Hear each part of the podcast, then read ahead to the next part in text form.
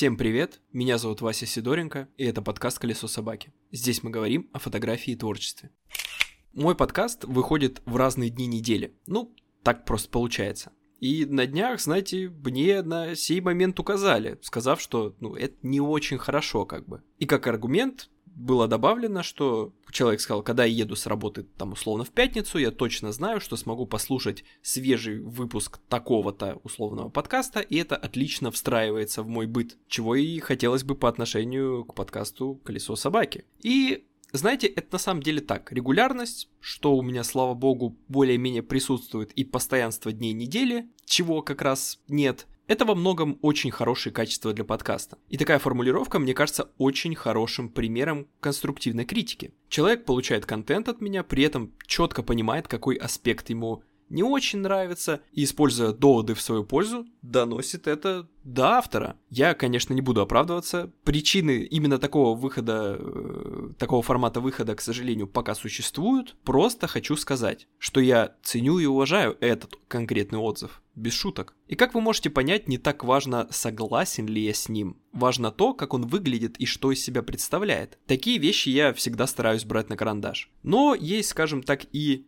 неконструктивная критика. Под эту категорию я приведу банальный пример, и прозвучит он так. Твой подкаст – говно. Хотя с подкастом такой реакции я еще не получал. С фотографией такое было, и было и не раз. Забегая вперед, скажу, что источником таких комментариев чаще всего являются в паблике в ВК. Я думаю, никого не удивлю этой новостью. Отчасти именно желание получать критику первой категории послужило причиной отключить негативные эмодзи, типа что равно лайкам и дизлайкам, э, у себя в Телеграме. Да, естественно, никому неприятно получать какашки, вы все люди, это абсолютно нормально. Но больше всего мне хотелось сделать именно такие условия, при которых человек соизволит как бы зайти в комментарии и хотя бы в паре слов описать свое недовольство. Возможно, делая этот мув, я не совсем прав, но это мое личное пространство, экспериментирую как хочу. И мне очень захотелось подробнее разобраться в том, что есть критика, когда ее слушать, нужно ли вообще. Еще мне стало крайне интересно, на фоне вот вышесказанного, действительно ли я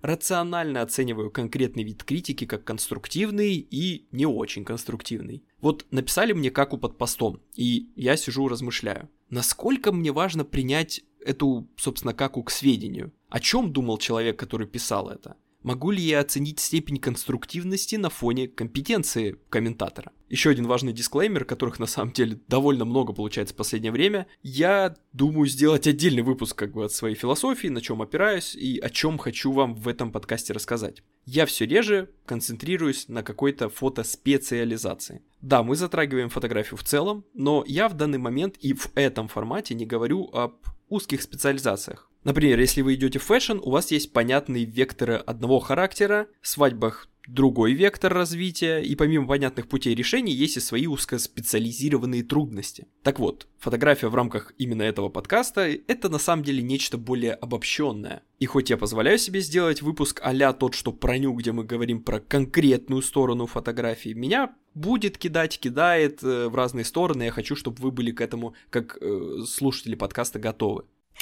И пока мы не перешли дальше, хочу сразу напомнить, что у меня есть соцсети, есть запрещенная инста, есть запрещенный... Нет, еще не запрещенный, слава богу, телеграм-канал, есть Behance, все ссылки на мои соцсети будут в описании подкаста, заходите, там вы можете посмотреть мои работы, там прикольные какие-то сторис, в телеграме текстовые посты ранний доступ к фотографиям моим, которые я делаю. Заходите, все ссылки в описании.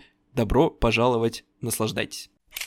И сразу по традиции расскажу о главных целях именно этого эпизода, так как, естественно, такие темы идут рука об руку с многими, скажем так, областями, в которых я не силен. Ну, психология, например. И вопрос, зачем мне тогда париться на этот счет в принципе, и тем более говорить о каких-то умозаключениях вам? Да Просто чтобы вы сами задумались о том, насколько имеет смысл давать чужим словам портить ваше настроение, портить мотивацию и так далее. Ваши выводы после прослушивания этого эпизода могут быть абсолютно разными, но факт остается фактом. Предвзятость и трепетное отношение к своему труду мешает нам с холодной головой принимать какое-то внимание и оценку своего творчества. Этот эпизод — это такая презентация попытки понять, что стоит за критикой более-менее объективной или наоборот, каким-то просто насранным комментарием. Спойлер, я не совсем верю в критику, точнее, я ее не до конца понимаю. Ведь столько субъективных факторов, которые разнятся и для того, кто дает критику, так и для того, кто ее получает. Изначально я могу разделить критику на две базовые категории. Первая — это та, которую ты просишь, и вторая — та, которая приходит, ну, назовем так, без спросу.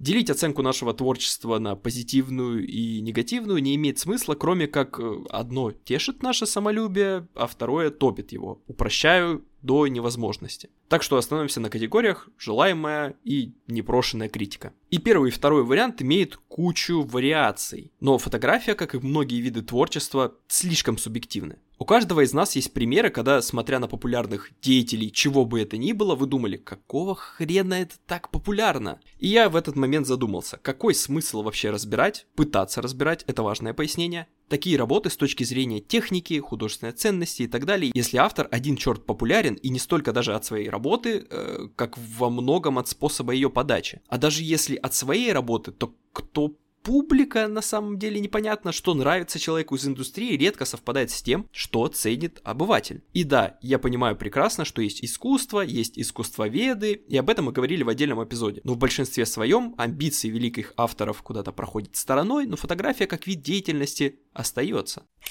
Прежде чем мы начнем разбираться, я хочу, чтобы вы помнили еще о моменте предвзятости к вам не только как автору, но и человеку. Я чуть позже подробнее этот момент проясню, но всегда держите этот момент в голове. Как я люблю утверждать, современный фотограф, ну, то есть фотограф гласный, работа которого презентуется в соцсетях, это не столько автор, сколько блогер. И чем больше людей приходят к вам в социальную сеть, тем больше, при условии активного ведения блога, сталкивается в том числе и с вашей личностью. Независимо от категории, критика во многом это ситуация, при которой условный критик пытается подбить вашу работу под свою картину мира. Даже если речь сугубо о технических моментах, э, ведь и их интерпретация тоже может меняться в зависимости от ситуации, практического, культурного контекста, целей и вот еще всякого-всякого. Самый частый опыт получения негативных отзывов, как я уже упоминал, связан у меня с пабликами ВК. Хоть и не секрет, что там ушат говна получают вообще все без разбора, мне стало интересно, могу ли я для себя выделить общие критерии оценки фотографий, хотя бы с точки зрения обывателя. Как мне кажется, такое знание было бы полезным. И вот я открываю пост одного из таких вот пабликов, и, ну, откровенно говоря, сложно получить ответ на мой вопрос. С одной стороны, мне указывают на то, что белье на модели говно и не по размеру, что, кстати, на самом деле не так. В другом примере немолодой мужчина не, не удовлетворен маникюром той же модели. Там вот человечка задевает вообще образ девоч, девушки в белье, ну, в принципе и в целом. Тут справедливо, естественно, замечено, что снято в каком-то бомжатнике, ну и так далее. Мои фото попадали в такие места, независимо от моих желаний, чему я даже при всей критике такого характера не противился. Это, к слову, о критике, которую ты не ожидаешь. Источник это не только довольно размытый персонаж, но он, что немаловажно, часто видит вашу работу как явившийся перед ним факт. Эти ушаты говна часто не прилетают в личку. Я думаю, вы можете это заметить на себе, не в личку, не в какой-то ваш персональный аккаунт, не ваш персональный паблик. Человек подписан, э, критик условный, на какие-то паблики-агрегаторы, и каждый пост для него своего рода сюрприз. Сразу скажу, я не пытаюсь оправдать э, таких критиков, таких комментаторов, просто хочу обозначить некоторые дополнительные факторы исключительно для вашего успокоения. Ваша фотография, ваш, ваша серия, она просто появилась перед типичным посетителем такого паблика, и ему неизвестны ни цели вашей работы, ни категория, для кого, зачем, когда, и еще куча пояснительных вопросов, необходимых для более адекватной оценки, просто проходят мимо этого человека. Ну, и это я, конечно, заранее опускаю фактор банального воспитания. Вариант ожидаемой критики отличается как минимум минимум тем, что вы заранее примерно понимаете в рамки, в которых будет проводиться анализ вашей работы. Сразу дам пояснение, когда мы за критикой обращаемся к более опытному, возможно, к какому-то популярному автору, даже несмотря на вот этот самый слово дня субъективный взгляд, он, естественно, более ценен. Просто исходя из того, что его опыт основан на большем количестве проб и ошибок, и если вы обращаетесь к человеку, чье творчество вам близко, это также значит, что вы находитесь как минимум в одном и том же культурно-социальном поле. Я не уверен, что я применил термин культурно-социальный правильно, но надеюсь, вы в целом поняли, что я имел в виду. Когда мы получаем какой-то левый комментарий, ситуация обратная. Конечно, когда ты сделал какую-то работу, выложил пост и получил примерно 99% негативных отзывов, ну, задуматься стоит. Но поймите, это не должно быть призывом к какому-то немедленному действию.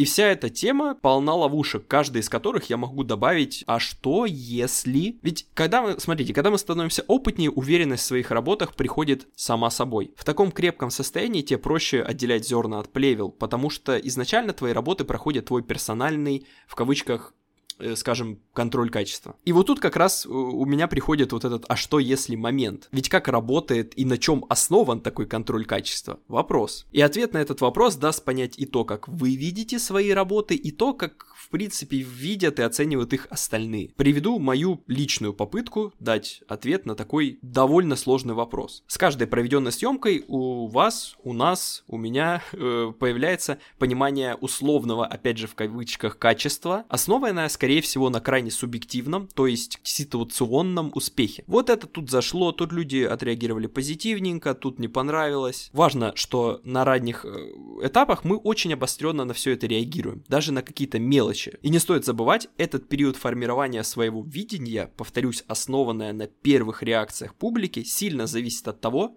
кому попадутся ваши работы. Естественно, в некоторых моментах будет казаться, что ты как будто начинаешь обретать более-менее объективное понимание. Речь о таких вот четких нюансах, которые дают вам понять именно с технической точки зрения, что вот, вот тут вот брак, тут нет и так далее. Мы начинаем понимать природу появления этих рамок и, как мне кажется, даже тут ошибаемся. По крайней мере, часто можем ошибаться. И говоря конкретно об этом, я имею в виду не фактические ошибки, а скорее приоритеты. Важность той или иной ошибки и их влияние на общую картину. Тем не менее, по своему опыту скажу, что финальное решение мы все равно, ну как мы, ладно, я все равно принимаю финальное решение, основываясь на какой-то странной чуйке. А что такое вот эта чуйка, уже сложнее сказать. Скорее всего, я бы объяснил это неким комплектом насмотренности плюс культурного бэкграунда. Исходя из всего вышесказанного, я задаю себе один вопрос. Как можно полностью довериться чужому мнению, если даже себе на 100% доверять-то мы не можем. Так или иначе, ситуация не совсем безнадежная. Когда тебя ставят перед фактом, то есть твоя работа крутая, ставлю класс, или твоя работа говно, ты не выносишь и ничего из этого. Это как, знаете, воображаемые весы, у которых на разные стороны просто накидывают либо вот какашки, либо ромашки. Если поверить и попытаться принять все, что я сказал за вот, вот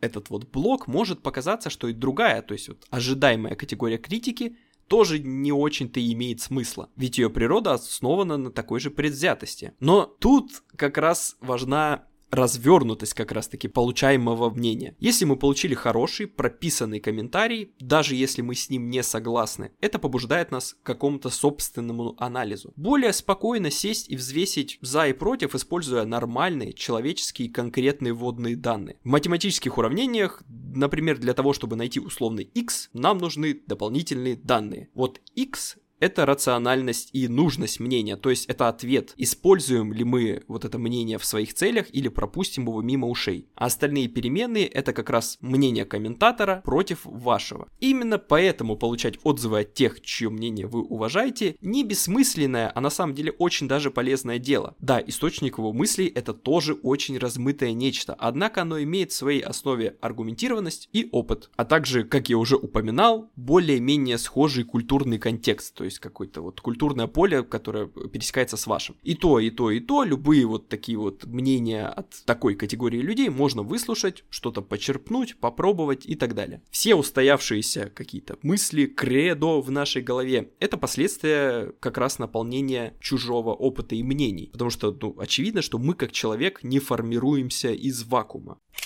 Давайте подведем итог. Есть куча факторов, которые определяют важность, нужность, уместность, полезность получаемой вами критики, совета, мнения. И неужели, неужели нужно учитывать все это, чтобы понять, какая фаза Луны сейчас пытаться в калькуляторе посчитать эту какую-то условную абстрактную полезность? Нет. Вот все, все, что я написал выше, это просто мои размышления на тему того, какие бывают советы, почему их люди дают и так далее. Такая вот, скажем, ментальная эквилибристика показывает не то, что мои слова верны, потому что это просто мой субъективный взгляд. Но я абсолютно уверен, что ваша или еще чья-то попытка разобраться в этом вопросе будет не менее объемной, комплексной и создаст такое же гигантское количество вопросов, нюансов и «а что если» моментов. Что же нужно вам и нам делать? Ответ простой уважать свое время и свой труд. Я начал с того, что сказал о трепетном отношении к своему творчеству, которое мешает адекватно и спокойно воспринимать чужие слова. Говорил я, конечно, в первую очередь о негативно окрашенных комментариях. Но проблема не в самом трепетном отношении, а в позиции. Для вас это может быть уязвимостью, а должно быть вашей броней. Неужели из всех возможных хобби или видов деятельности, которые вы, возможно, вы, вы выбрали как основной заработок, в общем, фотография, вы выбрали фотографию для того, чтобы какой-то хрен из ВК, если не зарубил ваш труд и отбил желание снимать дальше, то как минимум, ну, был достоин вашего плохого настроения? Я думаю, что нет. Естественно, глупо говорить э, только о том, что нужно легче относиться к критике, не обратившись к другой стороне. Ведь разные мнения, в том числе и токсичные, не так часто выходят за рамки нашего же комьюнити. Мы сами не замечаем э, своих высказываний на самом деле, а если и замечаем, то недостаточно думаем о последствиях. Я сейчас не про вот ты сказал человеку, что его работа говно, а ему стало очень плохо. Нет, я совсем не об этом, это довольно слабая позиция, как мне кажется. Я говорю о том, что вербально и в текстовом формате просравшись, скажем так, что ты на самом деле сделал для себя. Мой девиз по жизни это меньше думай, больше делай. Но знаете, почему я так считаю? Просто потому, что я все больше и чаще вижу людей, которые ищут себе кучу поводов не делать какие-то продуктивные действия для себя, хотя такой запрос присутствует. Но это не значит, что нужно совсем пренебрегать возможностью размышлять и анализировать. Поэтому мне кажется, прежде чем высказаться, то есть в контексте нашего разговора без повода и просьбы зайти в кому-то комменты и оставить там какую-то кучку, подумайте несколько раз. Как вы вообще хотите потратить силы и время? Ну и в конце концов, сможете ли вы честно ответить себе на вопрос, на что вы тратите больше времени в целом? На какое-то созидание, на какую-то продуктивность или какую-то херню, которая просто что-то разрушит, при этом развеселив вас и потеш... потешит ваше эго. Вот такой вот у нас подкаст сегодня получился. Спасибо, что его послушали. В конце я, как всегда, напоминаю, во-первых, раздаю благодарности всем, кто его слушает, всем, кто подписывается, э, и при этом я и раздаю благодарности и одновременно призываю вас как раз вот добавлять подкаст э, в сохранение, ставить там какие-то лайки, как это работает в Яндекс Музыке, добавлять его там в Apple подкастах, оставлять какие-то комментарии. Это все очень помогает. В том числе очень приятно, когда вы переходите все-таки по моим соцсетям, пишите мне в личку, мы что-то обсуждаем, вы что-то мне говорите, в том числе и критика, я всегда к ней а, откры, открыт, если она довольно развернута. Взаимодействуйте как-то, э, помогайте подкасту развиваться, это очень важно. А на этом я буду заканчивать. Всем спасибо, до следующего эпизода.